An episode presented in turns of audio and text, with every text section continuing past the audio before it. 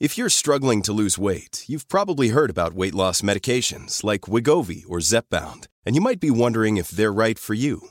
Meet PlushCare, a leading telehealth provider with doctors who are there for you day and night to partner with you in your weight loss journey. If you qualify, they can safely prescribe you medication from the comfort of your own home. To get started, visit plushcare.com slash weight loss. That's plushcare.com slash weight loss. plushcare.com slash weight loss. ¿Por qué tantas personas rechazan tan frontalmente el modelo de relaciones laborales de las llamadas Big Four? ¿Acaso se trata de un modelo de relaciones laborales realmente indefendible para cualquier trabajador? ¿O más bien se trata de dogmas y de prejuicios ideológicos? Veámoslo.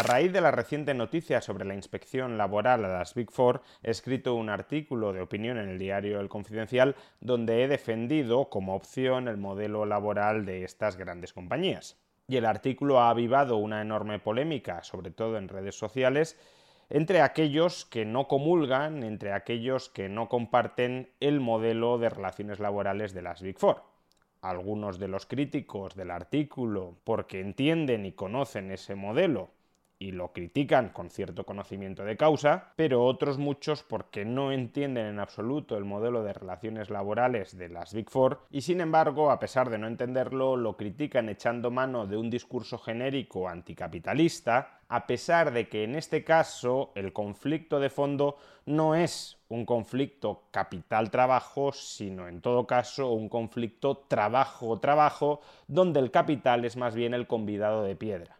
Y justamente para contextualizar los argumentos a favor y en contra del modelo de relaciones laborales de las Big Four, voy a dedicar este vídeo a exponer grosso modo cuál es ese modelo de relaciones laborales que no es exactamente equiparable al modelo de relaciones laborales de muchas otras empresas propiamente capitalistas. Primero, ¿qué son las Big Four? Por este término genérico nos referimos a las cuatro mayores compañías mundiales de auditoría y consultoría, más concretamente Deloitte, PricewaterhouseCoopers, KPMG y Ernst Young. En estas compañías el control efectivo de las mismas no lo ejercen los capitalistas por el hecho de ser capitalistas o de aportar capital. El control efectivo de las mismas lo ejercen los socios, y llegan a ser socios aquellas personas que traen o que mantienen una cartera de clientes muy importante para la propia compañía porque son esos clientes, esas compañías clientes, las que al contratar actividades de auditoría o consultoría les proporcionan los ingresos a las Big Four. El poder que ejerce el socio dentro de la empresa, por consiguiente, no depende de la aportación de capital, de la aportación de financiación que haya efectuado ese socio. De hecho, hay socios que ni siquiera aportan capital alguno, y a su vez no se puede ser socio, no se puede ser inversor, no se puede ser accionista de esas empresas si no estás trabajando dentro de ellas, captando y manteniendo la cartera de clientes para la compañía. Ninguno de nosotros, como un ahorrador externo a alguna de estas empresas, podemos meter nuestro dinero en ellas para percibir como dividendo parte de sus beneficios. Eso no funciona así. Funciona así en muchas otras empresas, en prácticamente todas las demás empresas, sean empresas cotizadas o no cotizadas, pero no funciona así en las Big Four. ¿Y de dónde proceden esos socios, que son los que en última instancia gobiernan estas empresas? Muchas veces aplicamos el modelo mental a través del cual entendemos una compañía capitalista y decimos, ¿quiénes son los dueños de esta compañía? Pues los dueños de esta compañía son quienes la han creado, quienes la han heredado o aquellos a los que les han vendido la empresa y que luego la dejan en herencia a sus hijos o la vuelven a vender a otros inversores. Este modelo mental no sirve, como ya he dicho, para las Big Four. Los socios, los que gobiernan internamente la empresa, suelen proceder de trabajadores que han ido ascendiendo dentro de esa misma empresa o dentro de otras empresas similares y que precisamente a lo largo de su carrera laboral como auditores o consultores, han entablado una relación muy estrecha con las empresas a las que auditan o a las que prestan servicios de auditoría, empresas que de alguna manera se fidelizan con esas personas y precisamente porque esas personas, esos trabajadores, son capaces de retener a determinadas firmas, a determinadas compañías clientes dentro de su cartera personal, esos trabajadores son tan valiosos para las propias auditoras o consultoras, para las Big Four, y la forma que tienen de retenerlos internamente para que no se lleven a esas compañías clientes a otras empresas de auditoría o de consultoría, es justamente ir ascendiéndoles internamente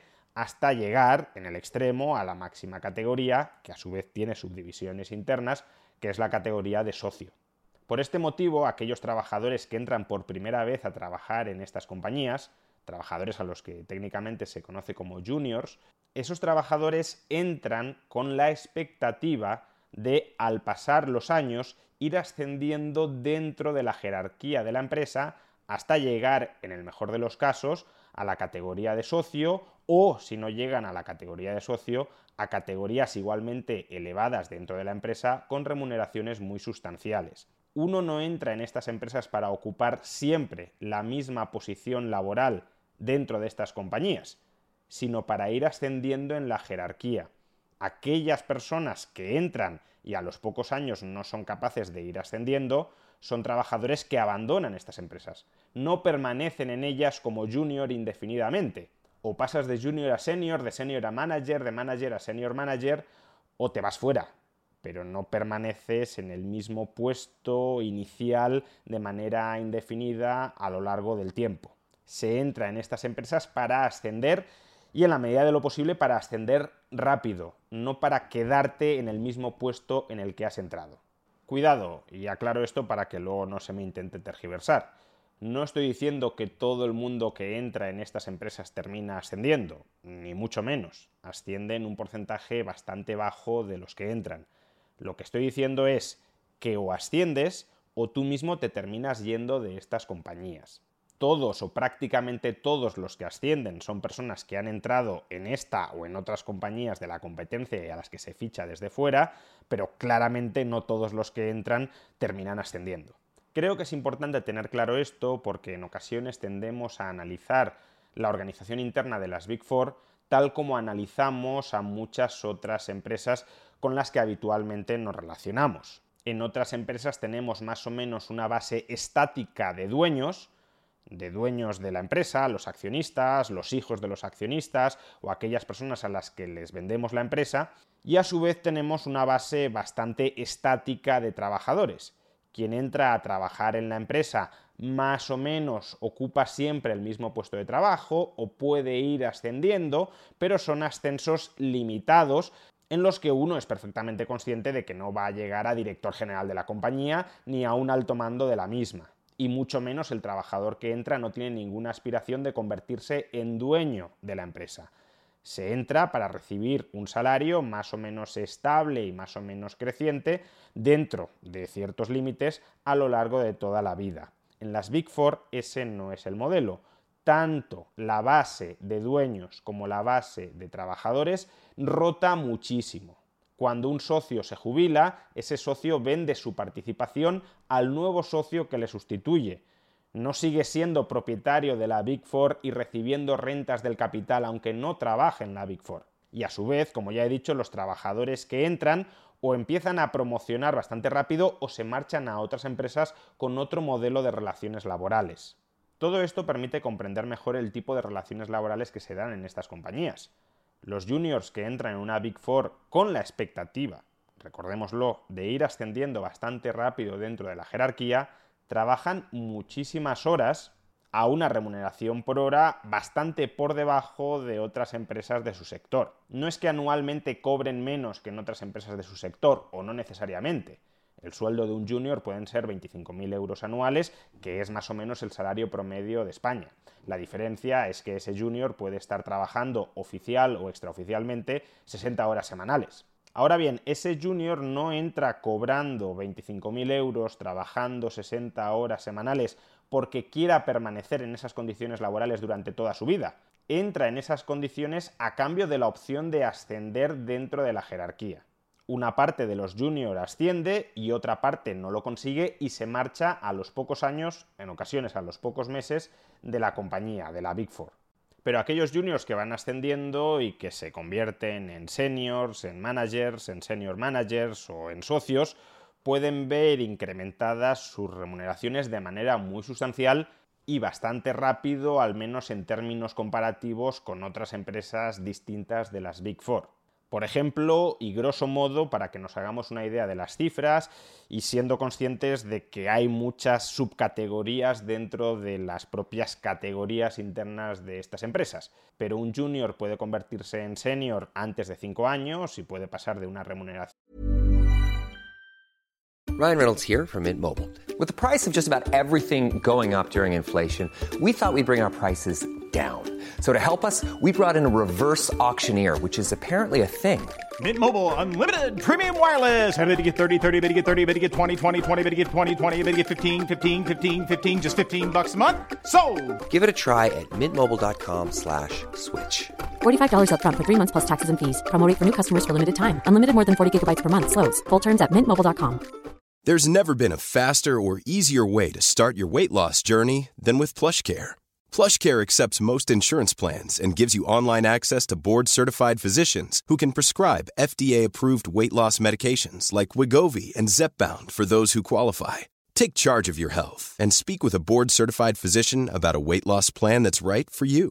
Get started today at plushcare.com slash weight loss. That's plushcare.com slash weight loss. plushcare.com slash weight loss. This is Paige, the co-host of Giggly Squad, and I want to tell you about a company that I've been loving, Olive and June. Olive and June gives you everything that you need for a salon quality manicure in one box. And if you break it down, it really comes out to $2 a manicure, which is absolutely insane. It's also so easy to get salon worthy nails at home with Olive and June. The difference between how your nails used to look when you did them yourself and now with the Manny system is a complete game changer. The best thing about Olive and June too is it's a quick dry. Dries in about 1 minute, lasts for 5 days and full coverage in up to 1 to 2 coats. Visit oliveandjune.com slash perfectmanny20 for 20% off your first system. That's oliveandjune.com slash perfectmanny20 for 20% off your first system.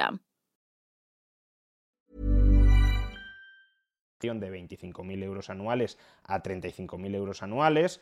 Un senior se puede convertir en manager en un plazo inferior a otros 5 años. Un senior se puede convertir en manager y pasar de 35.000 a 45.000 euros anuales, es decir, que en menos de 10 años un junior ha prácticamente duplicado su salario y en otros 5 años o menos un manager se puede convertir en senior manager y obtener unas remuneraciones de 65.000, 70.000, 75.000 euros, incluyendo bonus, etc. Es decir, que un junior que entre en una Big Four se mantenga dentro de ella y vaya ascendiendo, si no asciende no se va a mantener dentro de ella, puede llegar a los 40 años o a los 37, 38 años con un salario de 65.000, 70.000 euros anuales, bastante por encima del salario que probablemente sería capaz de obtener en ese mismo horizonte temporal en otras empresas del sector. Y si finalmente dieras el salto a socio, algo que en todo caso sucede después de unos 15 años dentro de la empresa, la remuneración ya puede ser de varios cientos de miles de euros anuales. Repito, no es que todo junior que entre en la empresa y que se quiera mantener dentro de la empresa va a terminar siendo senior manager o siendo socio. No es así. De hecho, el porcentaje de juniors que terminan llegando a senior manager o a socio es bastante reducido. Quizás solo el 5% de los juniors llegan a senior manager y alrededor del 1% de ellos llega a socio. Lo que estoy diciendo, y repito una vez más, es que uno no entra como junior y se queda eternamente como junior y con las remuneraciones de junior dentro de estas empresas. O vas ascendiendo o si te quedas en algún momento sin ascender, das el salto a otra empresa con un perfil de relaciones laborales más tradicional, es decir, con un puesto de trabajo más o menos estático, sin grandes saltos dentro de la jerarquía y con un salario que puede ir incrementándose algo cada año, pero que no tiene opciones de aumentar de manera explosiva con el paso del tiempo. Por eso decía al principio, por cierto, que en estas empresas, si quisiéramos ver algún tipo de explotación, en todo caso no sería explotación del capital al trabajo, sería explotación de aquellos trabajadores que están en lo más alto de la jerarquía, sean socios capitalistas o no de estas empresas, es decir, podemos estar hablando de socios no capitalistas o de senior managers que obtienen remuneraciones bastante más elevadas que las de un junior, por tanto, sería explotación, en todo caso, de estos trabajadores en lo más alto de la jerarquía de la empresa contra los trabajadores junior que están entrando en la compañía. No tiene mucho sentido aquí analizar la explotación como si fuera del capital, los que han aportado externamente financiación a la empresa, sobre el conjunto de los trabajadores de la compañía.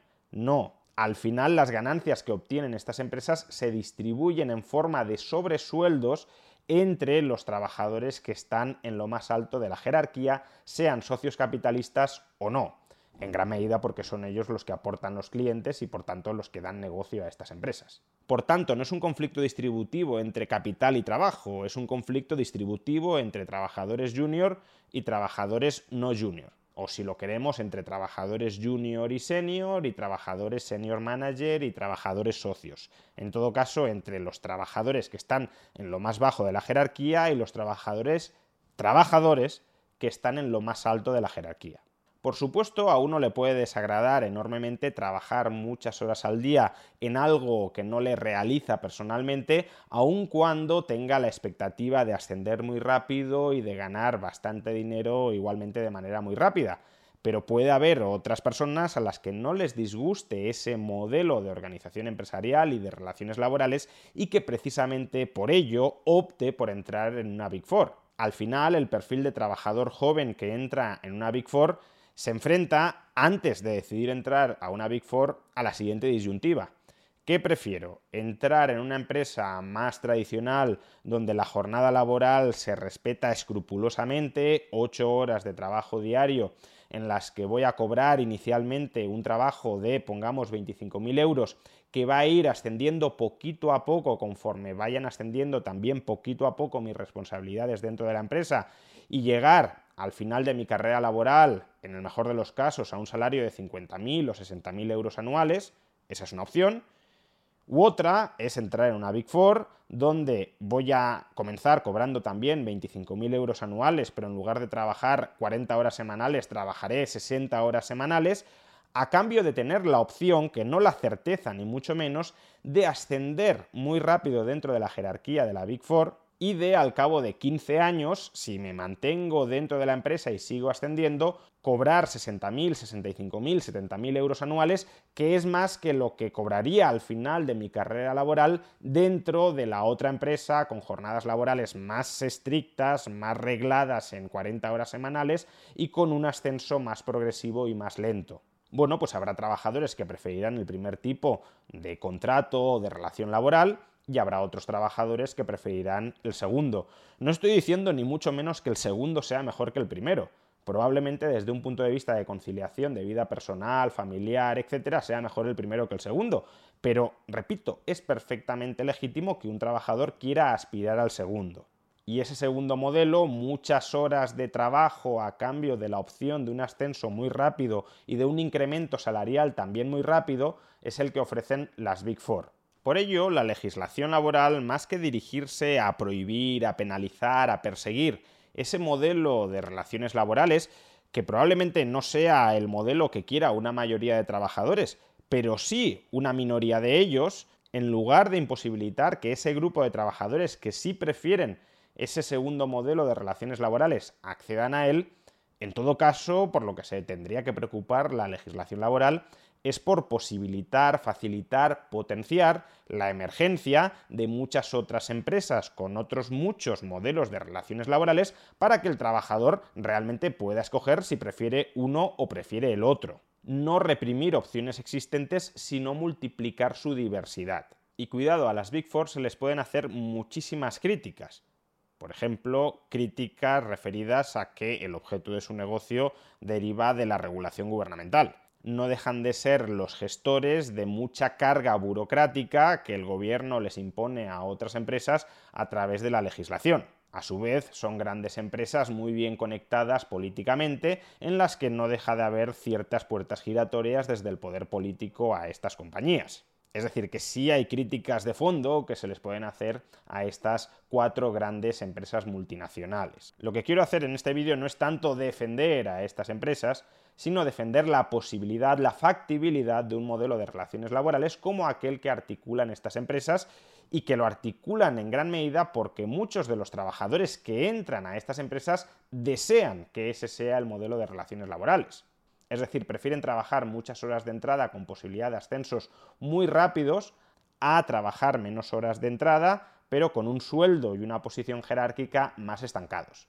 Y lo peor de muchas críticas a este modelo de relaciones laborales es que son críticas de personas que simplemente porque no querrían trabajar en esas condiciones laborales rechazan que otros, aun cuando sí quieran, y pueden tener sus propios argumentos de peso para hacerlo, trabajen en esas condiciones laborales. Es decir, son críticas que proceden de la misma intolerancia. Como a mí esto no me gusta, como este modelo de relaciones laborales no encaja con el tipo de vida que yo quiero vivir, no quiero que nadie más viva ese tipo de vida, aunque esas otras personas quieran vivirla porque prefieran tener la posibilidad de ascender más rápido y de ganar dinero más rápidamente. En lugar de limitarse a señalar yo voy a escoger aquel tipo de empresa que cumpla estrictamente con la jornada laboral, donde trabaje menos horas que en una Big Four y donde pueda obtener una remuneración más o menos estable y más o menos creciente, pero sin ser explosiva, en lugar de escoger eso que es perfectamente legítimo e incluso puede ser algo que yo mismo escogiera si tuviese